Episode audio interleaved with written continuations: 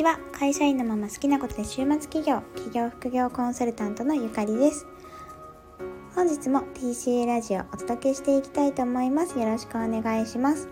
今日は好きなこと探しはどうしてやれ？ということについてお話ししていきたいと思います。えっとなんか私部下とかあ今会社員をやっていて会社であの課長職ですね一般の企業でいうとに当たるようなお仕事をしていたりするんですけれどもなんかその部下にもよくなんか今の仕事好きなのか分かりませんとか特に女性からあのご相談いただくことが多いんですね。でなんか好きなことを探すであの副業とか起業したい方もそうなんですけれども好きなことを探しすぎてなんか迷っててしまう。なんか全然前に進まなくてあの何て言うんですかね。もう迷路に 迷い込んでしまうっていう方が本当に多いなというふうに思っているのでちょっとこの音声を配信したいなと思います、まあ、実際私もあの好きなことがなくってずっと探し続けた人間ではあるのでなんかその時のもどかしい感じとか、うん、なんか他の例えば SNS とか見ていて私が憧れてた起業家さんとかを見るとすごいキラキラしてる感じがして好きなことを全力でやってますみたいな感じなのに自分はそもそも好きなことも見つからないしあのやりたいなと思ってるような夢に全然近づけてないあの何ですかね焦燥感みたいなものとかがすごくわかるのでなんかそういうのをさっさと打破していただきたいなっていう気持ちでこの音声を撮っていきたいなと思います。でなんか私がすごいこれ大事だなと思ったことあってあのキャリアコンサルタントを私やってるんですけれどもそのキャリアアドバイザーとしてこう転職だったりとか仕事を変えるっていうアドバイスをしていったりするとすごい思うのは好きなことって結構皆さん名詞で言ったりするんですよ。分野みたいな感じですね。例えばカフェが好きとか。カフェって名詞じゃないですか。お店のことですねカフェって。でカフェが好きとか本が好きとか音楽が好きとかなんかそういうジャンルだったり名前で言うことが多いんですよね。でも名前って仕事にならないわけですよ。なんかカフェって一言で言ってもなんかカフェでなんかオーナーさんがとしてカフェを経営するのが好きなのか仕事ってそうじゃないですか。カフェにまつわる仕事で言ったらカフェをオーナーとして経営するとか店長として実際運営するとか店員さんとしてなんかサーブするとかなんかドリンクを作るとか仕事って全部動詞形になってますよね。なんでこう仕事はアウトプットの連続つまり動詞の連続なのでただ単になんか名詞とかジャンルみたいなので言っても仕事に結びつかないことが多いんですよ。なのでもし好きなことなんだろうでそれを仕事にしたいなって思って好きなこと探しをするんだったら動詞で探すことがとっても重要だなというふうに思いました。で実際なんか私イメージコンサルタントとして一番最初に副業をスタートしたんですけれどもこれもなんかその好きなこと探しに疲れて一旦目の前にあった好きそうなものに飛びついたっていうのが結構強いんですよね。でその時結構私男性社会もうバリッバリの男性社会で会社員をやっていて深夜まで残業してでなんかそのほぼなんかメイクも髪の毛もなんかボロボロのまま仕事しまくってたみたいな時期だったのでなんか女性がいる社会っていうのにそもそも憧れがあったんですよ。でもともと学生時代にメイクだったりとかアパレルだったりとかっていうので結構えっ、ー、とアルバイトというか働いてたこともあったのでそのファッションとかが結構好きなんじゃないかなって思ってたんですよね。でいわゆるファッション好きの方と比べたら多分そんなに好きじゃないと思うんですよ。そんなにこだわりもないと思うんですけどでもなんかファッション好きそうだなみたいな感じで飛びついたところだったんですよね。でも実際やってみてすごく思うのはファッションが好きってファッションもジャンルですよね。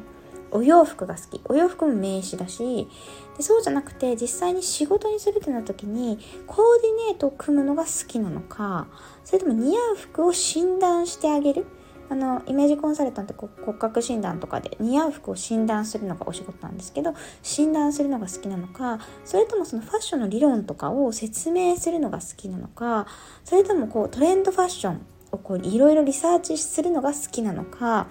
それともなんかこうおすすめのファッションみたいなのをこう掘り出し物みたいに自分が見つけてみんなに広めるみたいなのが好きなのかによって仕事のやり方って全然変わってくるんですよね。で実際に私はこうイメージコンサルタントをやってみて誰かの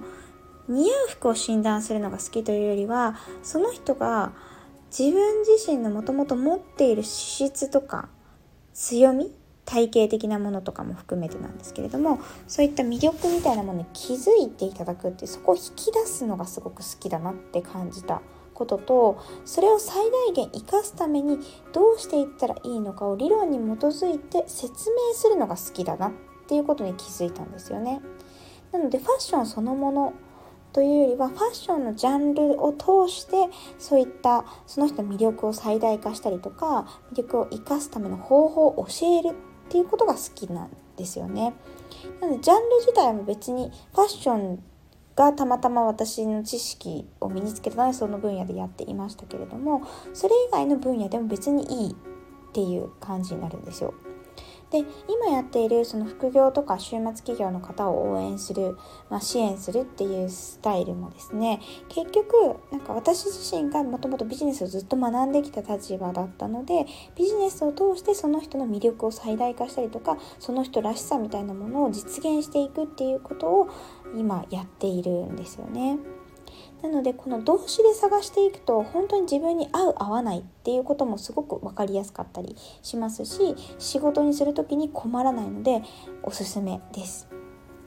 でこれ本当に私だけじゃなくて他の生徒さんとか部下とかにもよく言ってることではあります。なんか部下がこの前ちょうど那須高原の中動物園かな中に行ってきたらしくてであの今全然普通に大手の会社員としてバリバリ働いてる子なんですけれども女性なんですけれどもなんかその動物園に行って私そういえば動物好きだったなって思ったらしいんですよ。